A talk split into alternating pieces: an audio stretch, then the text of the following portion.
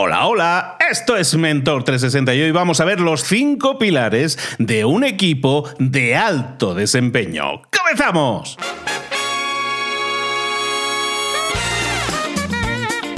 Aquí comienza Mentor 360, el podcast que te trae los mejores mentores del mundo en español para tu crecimiento personal y profesional. El podcast que motiva desde buena mañana con Super Luis Ramos. Y con Super Juanma Ortega, juanma.com de nuevo, bienvenido. Una semana más por aquí estamos. Ya ves tú, aquí estamos, como si hubiéramos pasado la semana pasada de fiesta. Pues nada, hola arroba libros para Hoy es lunes de Pascua y Día Internacional de la Homeopatía. A ver cómo relacionamos esto de los pilares de un equipo de alto rendimiento con todo esto. ¡Tiempo!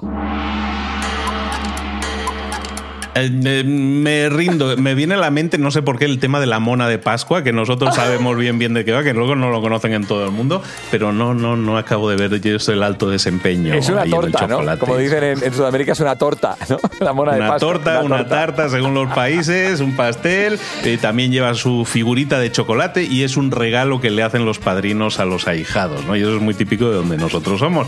Pero bueno, no sé, cada país tiene sus, tradiciones, cosas. Pero, bueno. pero oye, alto desempeño. Con, con los pasteles no lo acabo de ver. con la homeopatía. Mira, yo me voy a rendir porque no quiero caer en tópicos del estilo. Como hay mucha gente que descansa, pues mejora su salud.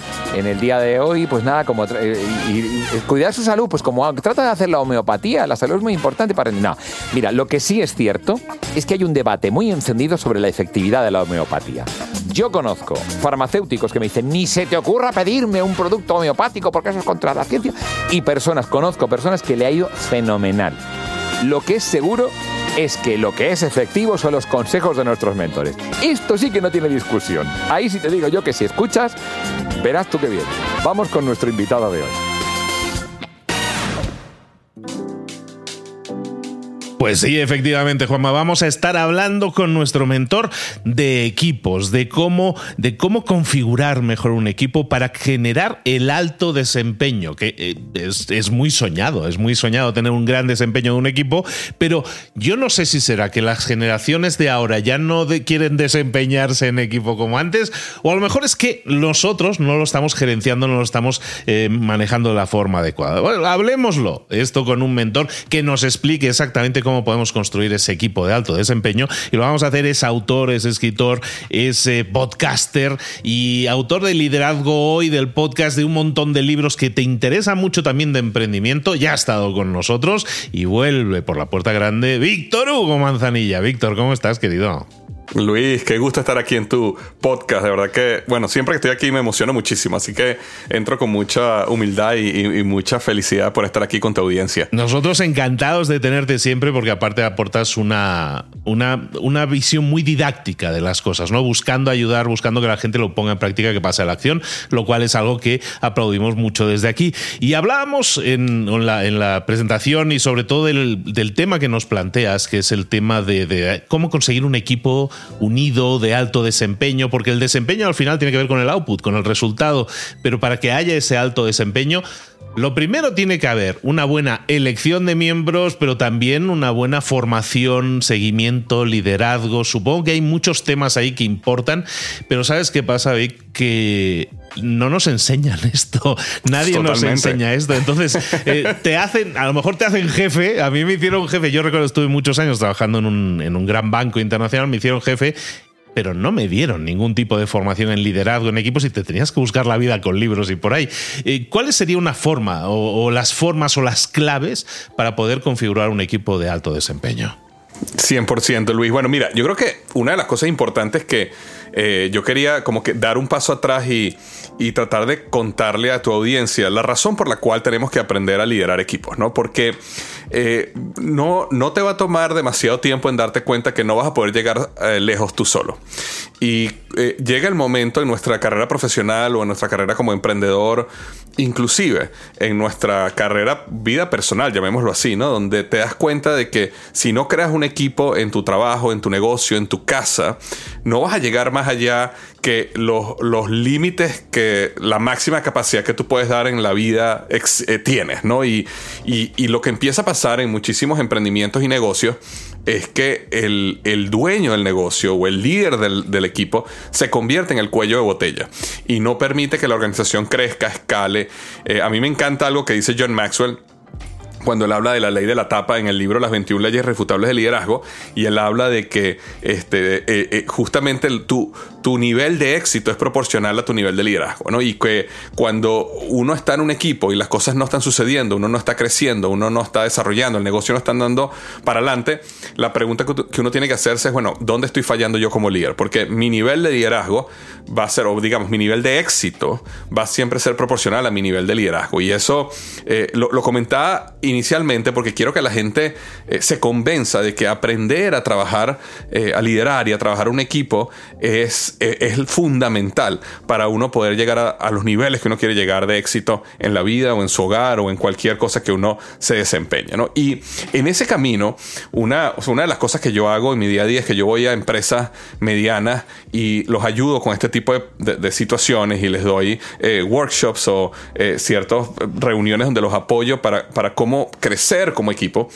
Y una de las eh, filosofías, digamos, que viene de un libro que se llama Las, las cinco disfunciones de un equipo, eh, ayuda muchísimo en este proceso de ayudar a la gente a crecer y tener mejores equipos, ¿no? Y basado en ese libro, yo quería contar eh, cuáles serían los cinco pilares, ¿no? En vez de ponerlo negativo como el autor que habla de las cinco disfunciones, vamos a hablar de, de los cinco pilares, vamos a darle la vuelta positiva, ¿no? Y vamos a ir por esos cinco pilares de una manera muy rápida, pero lo que yo quiero es que las personas se hagan la pregunta cuando lleguemos a cada uno de estos pilares es, eh, ¿cómo estoy yo en ese nivel? ¿Cómo está mi equipo en ese nivel? ¿no? Y el primero de los pilares, y el más, el más importante, digamos, el basamento de todo gran equipo, tiene que ver con la confianza. Ahora, permíteme hablar de confianza un segundo, porque a veces la gente eh, confunde a qué me refiero yo cuando hablo de confianza. Hay una confianza que tiene que ver con, oye Luis, yo sé que tú eres muy bueno grabando podcast yo sé que tú eres muy bueno en audio. Entonces, si yo te pido que hagas el audio, va a quedar muy bien. Porque yo sé que tú sabes. Eso es una confianza en tu habilidad. Y yo no me estoy refiriendo a esa confianza. Es decir, muchas veces nosotros creemos, ah, no, es que yo tengo confianza en tal persona en mi equipo porque él es muy bueno. No, yo no me estoy refiriendo a esa, a esa confianza. Tampoco me estoy refiriendo a la confianza de que es que, oye, yo sé que si yo te digo a ti, Luis, que por favor tengamos esto listo para el viernes, yo sé que tú lo vas a tener listo porque tú eres una persona organizada y ordenada y tú cumples tu palabra. Eso no es la confianza que yo me estoy refiriendo porque eso tiene más que ver con el término rendición de cuentas o en inglés llamado accountability. Lo que yo estoy hablando cuando me refiero a confianza, me refiero a que tú puedes ser tú mismo o tú misma en el equipo y tú estás tranquilo tranquila de que no va a haber ningún tipo de problema en que tú expreses lo que tú sientes y que tú seas quien tú eres. Ahí es cuando eh, hablamos de confianza. Eh, es no tener caretas. Es si estoy en una reunión y alguien comenta algo en lo cual yo estoy en desacuerdo, yo puedo sentirme completamente en paz de poder, sabes, levantar la mano y decir, mira, estoy en desacuerdo en tu plan por esto, por esto, por esto, vamos a discutir al respecto esa confianza, esa capacidad de generar un ambiente donde todo el mundo puede ser ellos mismos, esa es la confianza que es el basamento de todo trabajo en equipo. Nosotros en las empresas y en los negocios y muchas veces en nuestro hogar eh, creamos caretas, creamos, eh, eh, sí, como un disfraz y nos comportamos de una manera o a lo mejor hay alguien que está diciendo algo y tú dices, no, mira, yo no, puedo, yo no puedo decirle que no estoy de acuerdo con su plan o con su idea porque imagínate, eso después me va a afectar en mi, en mi, en mi trabajo, en mi salario, en mi posición, en mi futuro y entonces la gente se calla o no dice lo que piensa eso, eso destruye al equipo. La, la, capacidad que tiene un líder de generar esa apertura y que todo el mundo tenga la tranquilidad, mira, sé, sé tú mismo, habla tu opinión, si no estás de acuerdo, dilo y explica el por qué. Ahora, Esto no quiere decir que esto es una democracia, ¿no? Y esto es importante entenderlo. Ni es una unanimidad. O sea, cuando nosotros tiene un equipo y el equipo tiene un líder, o tú tienes un negocio y ese negocio tiene un dueño, al final el líder o el dueño va a tomar la decisión. Y puede ser que esa decisión esté contraria a lo que tú piensas o a lo que tú crees. Pero cuando hablamos de confianza, es que tú puedes hablar y decir, mira, así sea el dueño, decirle, mira, no estoy de acuerdo en lo que vas a hacer porque esto, esto y esto y esto. Después de ser escuchado, si el dueño sigue con su decisión o toma la decisión contraria a ti, pero eh, ya no es un problema porque tú te sentiste escuchado. Y eso es lo importante de esa, de esa primera etapa de la confianza, súper importante, porque la confianza te lleva al siguiente nivel, digamos, o al siguiente pilar, que es la capacidad de tener un conflicto. Nosotros tendemos a, a, rechazar el conflicto. Yo soy una persona que siempre rechazaba el conflicto y eso me trajo una gran cantidad de problemas específicamente mi desarrollo como líder, porque yo pensaba que el conflicto era algo malo, yo siempre tenía esta duda dentro de mí, como que estará, que, estará pensando la otra persona acerca de mí, y si yo entro en un conflicto, entonces esta persona, yo no le voy a caer bien a esta persona, o esta persona no va a tener una buena imagen de mí, y eso me llevó a ser una persona que por evitar el conflicto de manera consistente, me trajo problemas en mi vida personal, con mi pareja, me trajo problemas en mi trabajo, eh, no me permitió ayudar a otras personas a crecer, entonces yo tuve que desarrollar y transformar mi mentalidad y mi creencia acerca del conflicto, porque el conflicto es un instrumento muy poderoso para que los equipos crezcan. Porque a través del conflicto, y cuando hablo del conflicto me refiero a un conflicto sano, me refiero a esa capacidad de poder sentarnos tú y yo y decirnos frente a frente lo que pensamos en ese momento, lo que sentimos, lo que está pasando, y que esa conversación que sea abierta, honesta, este, pura, eh, y sin malas intenciones nos pueda llevar a un mejor lugar. Entonces, los grandes equipos son equipos que son capaces de conversar y tener un conflicto sano los equipos que evitan el conflicto de manera consistente son equipos que terminan, eh, que, al final están basados en una mentira, en una farsa. Es como en el hogar, ¿no? Eh, en el hogar, imagínate cuando una pareja, por ejemplo, una de las dos partes siempre está evitando el conflicto, eso termina explotando en algún momento. Eso termina destruyendo la pareja, destruyendo el hogar. Ahora, las parejas que están en un conflicto constante y no saben manejar el conflicto correctamente, es decir, llevan el conflicto a, gritos, a violencia, a todo este tipo de cosas, entonces eh, eh, ese es otro extremo que tampoco es sano. Sin embargo, las parejas que logran tener un conflicto sano, es decir, mira, si yo me siento así, te lo puedo decir y tú me vas a escuchar y tú me vas a dar tu opinión y vamos a poder llegar a un siguiente nivel, eso es muy, muy, muy poderoso y, y los grandes equipos tienen que tener un nivel de conflicto sano. Entonces la pregunta que que yo recomiendo a las personas que están escuchando no se hagan es, bueno, en mi equipo, en mi hogar, en mi trabajo, ¿tenemos un ambiente de conflicto sano? Yo me puedo sentir suficientemente tranquilo, en paz para yo levantarme, levantar mi voz y decir, cuando digo levantar mi voz no me refiero a gritar, me refiero a decir lo que pienso, asiste en desacuerdo y, tener un conflicto sano que nos lleve a un mejor lugar. Pero fíjate Eh, que en ese tema que dices del conflicto sano, que hay muchos conflictos que están mal llevados muchas veces, yo creo que es necesario establecer le llaman el Rules of Engagement, ¿no? En, o sea, unas reglas de negociación que nos permitan saber que si yo estoy planteando algo en lo que estoy desacuerdo, estoy planteando el desacuerdo en algo que está sucediendo no en ti como persona, ¿no?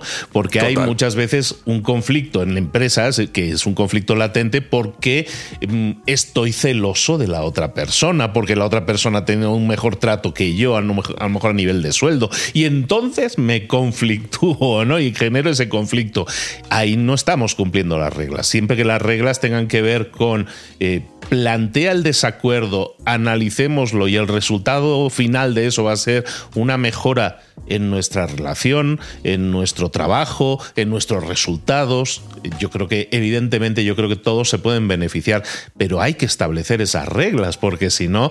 Eh, esto puede ser aquí, pues, eh, Troya, eh, vamos, aquí reencarnada, ¿no?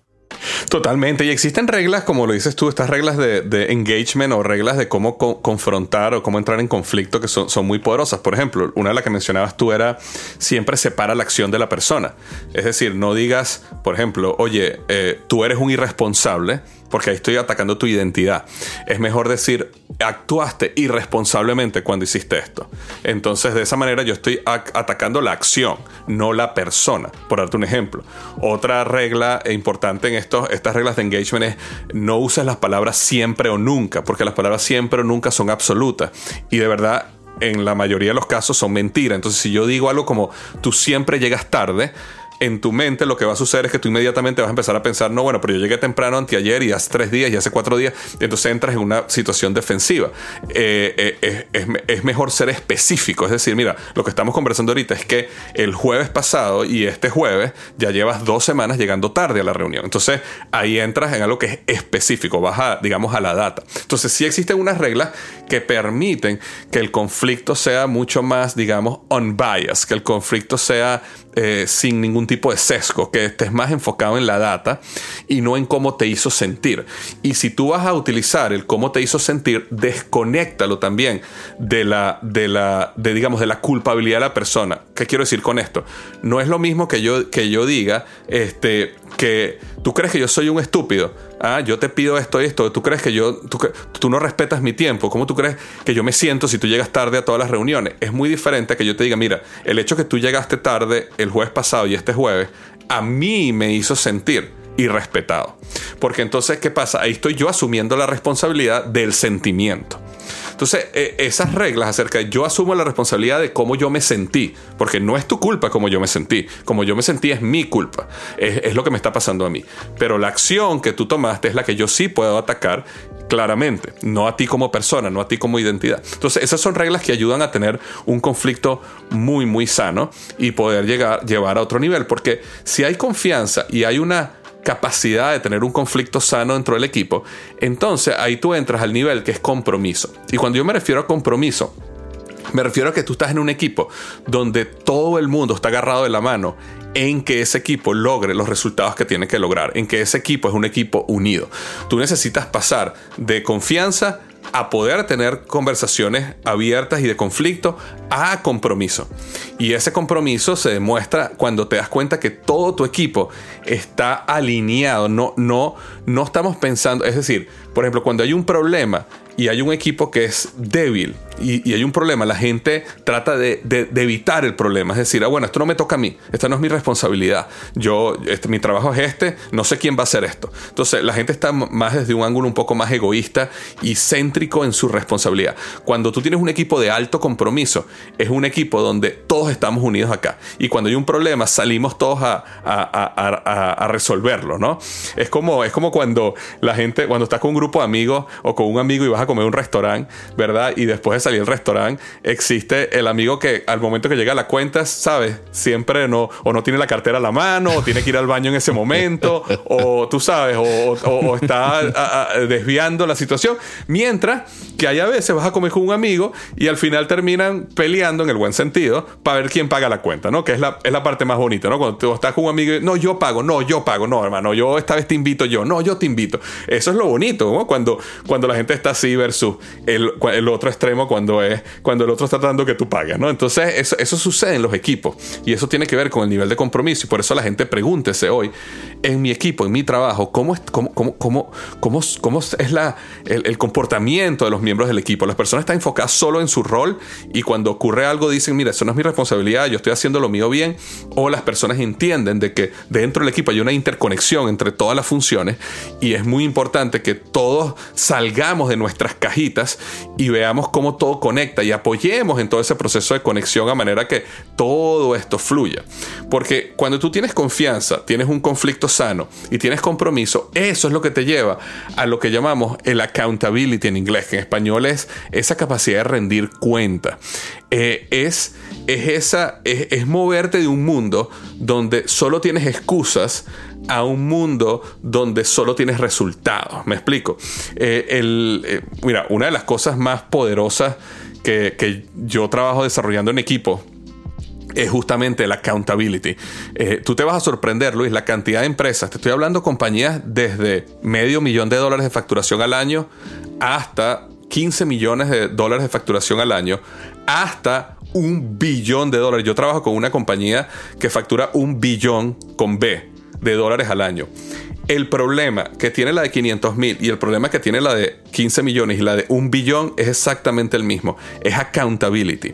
Es que, que tenemos reuniones, tenemos ideas, tenemos proyectos, tenemos problemas que nos suceden, pero nadie se hace responsable por que eso tiene que estar listo para tal fecha. Entonces las empresas y los equipos pasan todo el tiempo hablando, filosofando, conversando acerca de problemas y cosas, pero pasan las semanas y pasan los meses y lo que conversamos no pasa. Me explico, digamos que tú y yo tenemos una conversación ahorita y nos damos cuenta, oye, ¿sabes qué me di cuenta, Luis? Que en el website tenemos un problema en tal lugar. Cuando la gente le da clic a este botón, da un error 404. Entonces, ah, sí, esto hay que corregirlo. Y empezamos al otro tema, nos vamos cada quien a nuestra oficina, nos metemos en nuestro trabajo y resulta que dentro de seis meses nos volvemos a acordar que hay un problema con el botón. Entonces, esa capacidad de tener accountability o rendición de cuentas, es decir, cada vez que surge una idea, una tarea, una prioridad para la empresa, poder asignarle, ok, esta persona se va a encargar de esto y va a estar listo para tal fecha. Ese proceso es muy poderoso en los equipos, ¿no? Y eh, los equipos pasan por un espectro. El primer, digamos, el, peor de los, de, los niveles en accountability o rendición de cuentas es puras excusas. No, esto le toca al otro. No, yo no sé cuándo va a estar eso listo. Bueno, cuando alguien lo haga, buenísimo. A no, yo lo voy a hacer y va a estar listo para tal fecha. Entonces, esa capacidad que, el equipo se haga dueño de sus resultados es muy poderoso. Porque entonces eso sí nos lleva al siguiente nivel, que es el, digamos, el quinto pilar, que tiene que ver con resultados como equipo. Es decir, nosotros ya ahora sí empezamos a dar resultados. ¿Por qué es muy importante los resultados? E, evidentemente los resultados son súper importantes porque, bueno, todos queremos crecer nuestro negocio, todos queremos hacer dinero, todos queremos que las cosas funcionen. De esa parte, yo creo que entendemos muy bien lo que son resultados. Pero yo quiero también plantear este otro ángulo que tiene que ver con el liderazgo.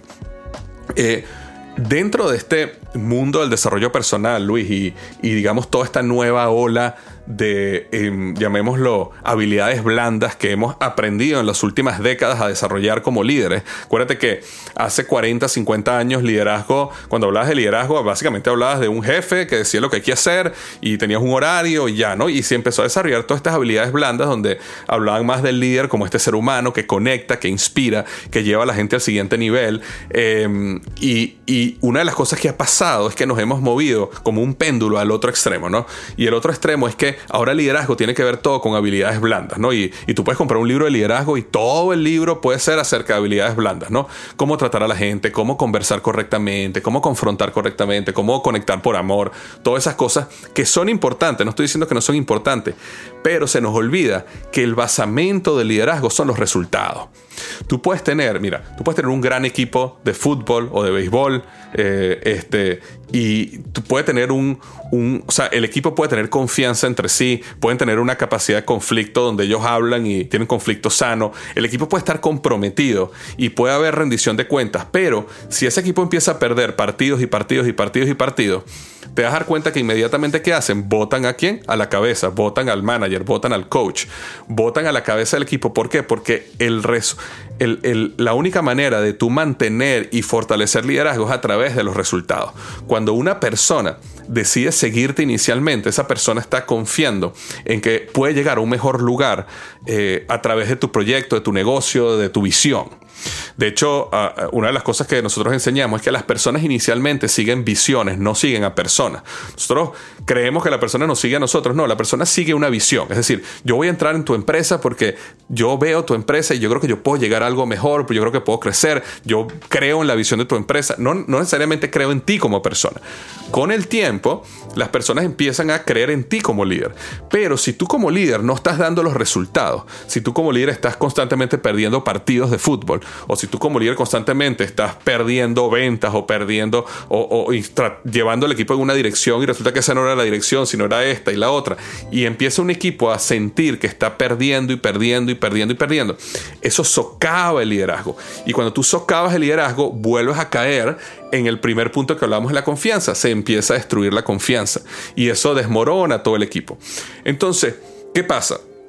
Nosotros como líderes tenemos que tener una obsesión por lograr resultados, porque lograr resultados, es decir, la, que, logremos la venta, que logremos crecer el negocio, que logremos, sabes, lo que nos propusimos hacer, debemos trabajar con toda nuestra alma para lograr eso, porque eso es lo que fortalece nuestro liderazgo, hace que la gente de nuestro equipo crea más en nosotros y crea más en la visión y hace que todo esto confianza, conflicto, compromiso, eh, rendición de cuentas, empiece en un ciclo virtuoso. Por el contrario, si nosotros pensamos que todo liderazgo tiene que ver con habilidades blandas, con amor, con conexión, con todo esto, pero no nos enfocamos específicamente en lo que es eh, dar resultados, la gente empieza a darse cuenta como, wow, yo estoy aquí, mira, y no hemos logrado esto, no estamos llegando a la meta, no vamos a lograr acá. Entonces eso empieza, que empieza en un ciclo, en vez de virtuoso, vicioso, empieza en ese círculo que va hacia abajo, hacia abajo, hacia abajo. Y todo esto es lo que permite realmente crear un equipo de alto desempeño. Personas que estén comprometidas con ellos, con el líder, con la visión y que realmente puedas llegar a resultados extraordinarios. Hay un punto clave en el que para mí es el tercero que estabas comentando, que es el del compromiso. El compromiso es la clave porque es el punto de partida de, la generación de esos resultados que al final vamos a querer, ¿no? Porque al final la rendición de cuentas es una herramienta para generar mejores resultados eh, y el compromiso es el resultado de también un tema de confianza, de transparencia, cosas que implícitamente has dicho, ¿no? Que es la transparencia, el poder hablar, el estar empoderado para hablar. Entonces, toda esa construcción nos lleva al compromiso y en el compromiso para mí se me hace muy clave lo que destacabas, pero también el hecho de remarcar que llegar a un compromiso en un equipo no significa intentar imponer tu ley para que todos hagan lo que tú dices. Es decir, yo gano, el compromiso es que yo gane y todos hagan lo que yo eh, proponía sino puede haber gente, el compromiso es que haya gente que no estando de acuerdo, aún así se suba a tu barco porque sabe que esa decisión puede ser en el bien mayor, que en este caso nos llevará a mejores resultados. ¿no? Todo lo demás puede tener más o menos sentido, podemos hablar, podemos debatir, podemos llegar a ententes o a acuerdos o ahora yo tiro y tú aflojas y luego al revés y, el compromiso es eso, ¿no? Es, pero mucha gente es que lo, veía porque lo trasladabas también al, mundo de la pareja, al mundo de la familia también, y es exactamente eso, ¿no? Muchas veces nos emperramos en ganar la, discusión como si fuera competencia y no es tan así. Llegar a un compromiso no es llegar a demostrar que yo tenía razón, sino llegar a demostrar que haciendo las cosas de, este, de esta forma, creemos que es la forma de construir algo mejor, ¿no? Sí, 100%. Y de hecho, una de las cosas que nosotros enseñamos a nuestros equipos, eh, Luis, es que cuando, cuando uno empieza a formar un equipo, uno de los compromisos que nosotros le pedimos al equipo es el siguiente. Aquí hay total apertura para que des tus ideas. Y cuando estés en desacuerdo con algo, por favor dilo y vamos a discutirlo. Ahora, cuando se tome la decisión, la decisión esté alineada o desalineada con el punto que tú, que, tú comentaste. Y de hecho nosotros le hacemos una pregunta muy específica a la gente. Después que la gente terminó de explicar su, su posición, eh, le preguntamos, ¿te sentiste, o le pregunto, ¿te sientes escuchado? ¿Sentiste que te escuchamos? O sea, nos dijiste esto, esto y esto. ¿Te sientes escuchado? Sí, ok.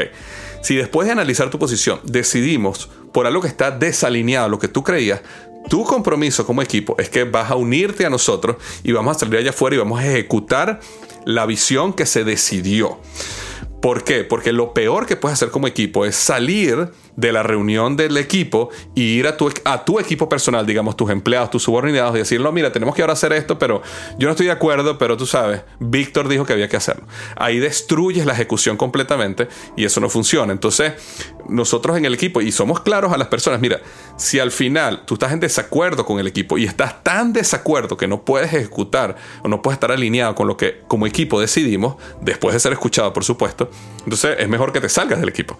Es mejor que vayas a otro lado porque no vamos a poder alcanzar la visión con una persona que no está alineada con esto. Y eso pasa muchas veces este, en, el, camino, ¿no? Eh, por eso es que es, muy importante que la gente entienda qué, se, a qué se refiere el compromiso y entienda que va a haber momentos donde vamos a estar alineados contigo, va a haber momentos en que no vamos a estar, pero en general siempre, siempre, siempre vas a estar, vas a ser este, escuchado, ¿no? Eh, y eso, y yo creo que eso ayuda muchísimo en este proceso. Y yo creo que una de las cosas también que, quería comentar, eh, Luis, antes de cerrar, que es una pregunta que recibo muchísimo, porque Yo he hablado de este proceso con personas y muchas personas llegan y me dicen, Víctor, mi equipo es un desastre. Mi, equipo no tiene ni compromiso, ni confianza, ni, ni, rendición de cuentas, ni nada, ¿no? Entonces, ¿cómo hago para cambiar la cultura de mi organización? Esa pregunta me llega muchísimo. ¿Cómo hago para transformar esto, ¿no? Y te voy a decir lo que, lo que yo he vivido en mi experiencia en la vida cuando uno está, cuando uno es cabeza de una organización, o sea, si la persona que siente esto es cabeza de una organización, tienes todo el poder en tus manos de transformar la cultura. Porque eres la cabeza de un equipo, puedes empezar a traer todo este tipo de cosas eh, y, habilidades y herramientas a tu equipo y lograrlo.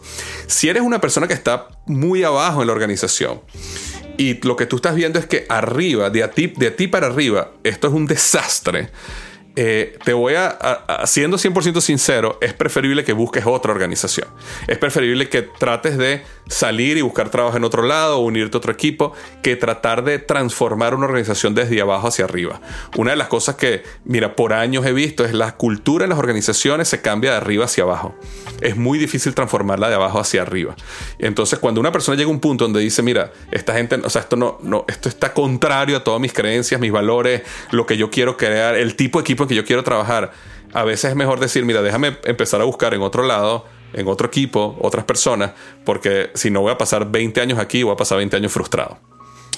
Hay, una, hay un hilo ¿no? que une todos estos puntos que has estado diciendo y es la comunicación. Si nosotros queremos tener un equipo de alto desempeño, va a ser un equipo obviamente orientado a resultados como meta, eh, orientación a resultados sí, pero consecución de resultados en base a la comunicación, porque todos los otros puntos tienen que ver con comunicación, ¿no? Con acuerdos, con hablar libremente, con rendición de cuentas, comunicación, comunicación. Es decir, hay un fluido de información constante y ese flujo es el que nos va a permitir generar al final esos resultados. El alto desempeño, como dices, yo creo que tiene que tener esa orientación al output final, al resultado pero mediante comunicación, que muchas veces malentendemos, como hemos estado diciendo hoy en abundancia, malentendemos la comunicación como imposición.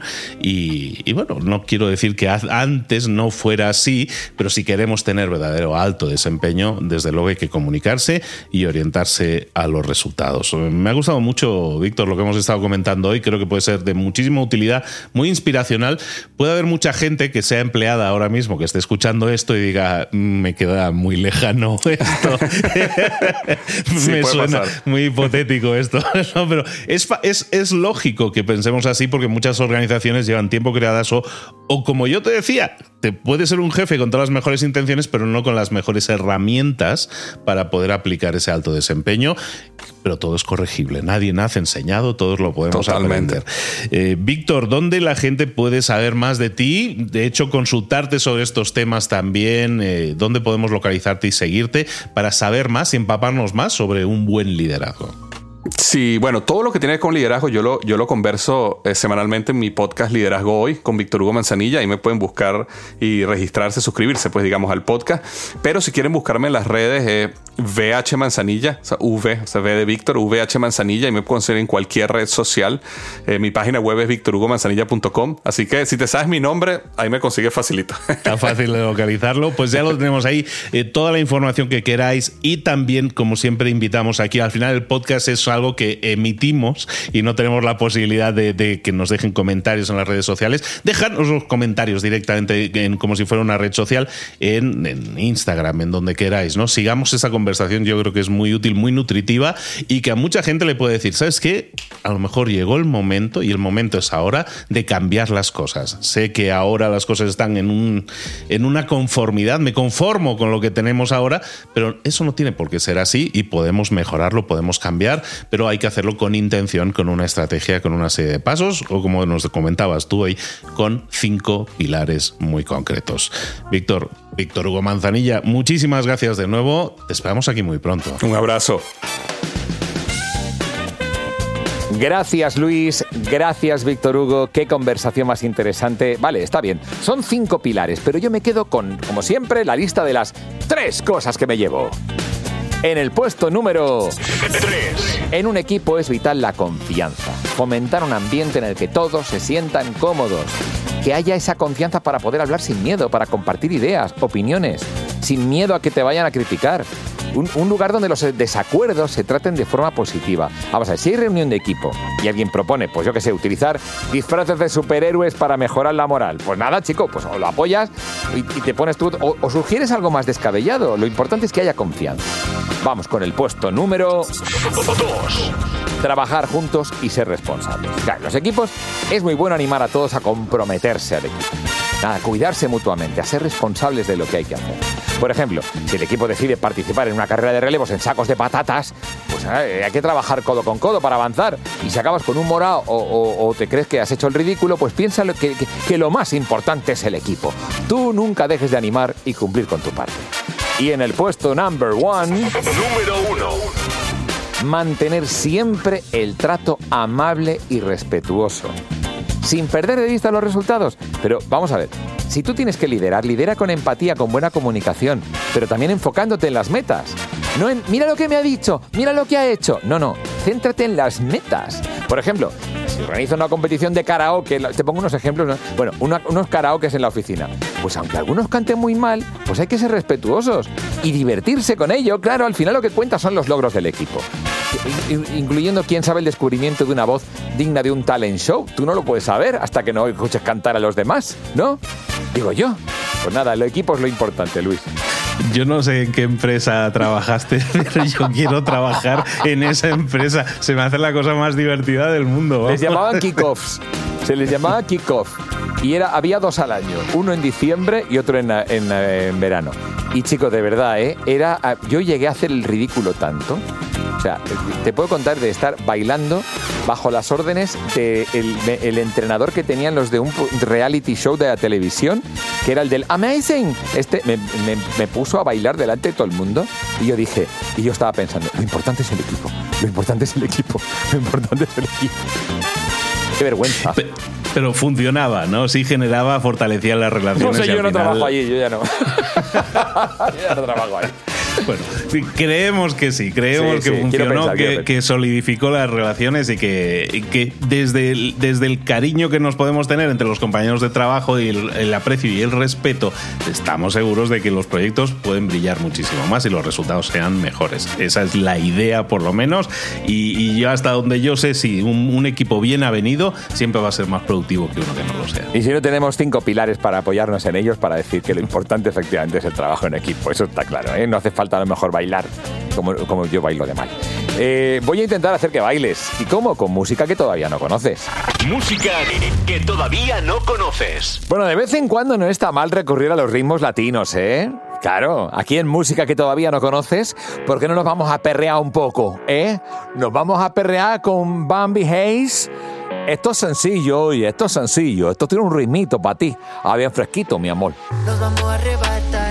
Pone friki cuando vamos a bailar. Se pone en cuatro cuando quiere perrear. Y no soy ningún chiquillo. Yo te voy a enseñar, mami. Esto es sencillo.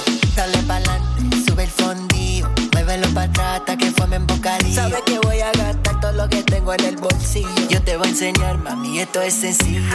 Dale pa'lante, sube el fondillo. Muévelo para atrás hasta que fome en bocadillo. Sé que te atrae todo mi día más de frío. Yo te voy a enseñar, mami, esto es sencillo.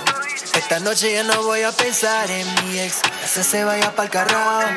Estamos prendidos en la discolito pa'l sex. Soltero y arrebatar. Aquí dobla de repente. Baby, yo te doy gracias por tenerme presente. Que tú andas solterita, yo sé que tú me mientes. Pero ya no me molesta que te tengo enfrente. Veía que ando bien sucia. Le gustan los cubanos como si fuera de Rusia. Tal vez te herede que la nalga la tiene profusa. Fanática el perreo puede ser que sea por. La verdad que no me importa ver eso tan solo. Baby, ay, qué rica te ves. De dónde viene ni sé. Te pusiste a brincar y yo no te solté. De dónde viene ni sé. Pero qué rica te ves. Te pusiste a perrear y yo no te solté. Nos vamos a arrebatar. Se pone friki cuando vamos a bailar. Se pone cuatro cuando quiere perrear. Y no soy ningún chiquillo. Yo te voy a enseñar, mami, esto es sencillo. Dale pa'lante. Muévelo para atrás hasta que fome en bocadillo. Sabes que voy a gastar todo lo que tengo en el bolsillo. Yo te voy a enseñar, mami, esto es sencillo. Dale pa'lante, sube el fondillo. Muévelo para atrás hasta que fome en bocadillo. Sé que te atrae todo mi día más de frío. Yo te voy a enseñar, mami, esto es sencillo. Dale pa'lante, sube el fondillo. Muévelo para atrás hasta que fome en bocadillo. Sé que te atrae todo mi diamante frío. Yo te voy a enseñar, mami, esto es sencillo. Si una de las ideas que hemos comentado hoy resuena en ti, te llama a ponerla en práctica, entonces define el paso más pequeño posible, el gesto más mínimo y hazlo ahora mismo. En lo personal o en lo profesional, expandir tu red de contactos, mejorar tus relaciones con los demás, aprender alguna cosa nueva, poner en práctica una pequeña técnica que te ayude, que te sume, todo suma pero solo si lo pones en práctica, no si piensas en ponerlo en práctica. Tienes que ponerlo en práctica, pasar a la acción. Acuérdate de este ingrediente secreto también. El ingrediente secreto es la actitud, tu actitud. Tu actitud transmite. Si sales a la calle con ganas, la gente lo va a notar. Si sales a la calle sin ganas, la gente también lo va a notar. El mundo está ahí fuera, te está esperando. Por lo tanto, sal ahí fuera, sal a la calle sal con ganas, con actitud. No esperes a mañana. Ya sabes lo que tienes que hacer y ya sabes que lo puedes hacer hoy. No veas pasar la vida, vive la vida. Tienes las mismas 24 horas que tienen los demás. Haz que valgan la pena. Entrega en estas próximas 24 horas tu mejor versión. Te esperamos aquí mañana para continuar creciendo. Te esperamos aquí mañana con más mentores. Pero el día de hoy está completito delante de ti. Así que ponte en pie, fuerte, respira hondo, sal ahí fuera y conquista tu día.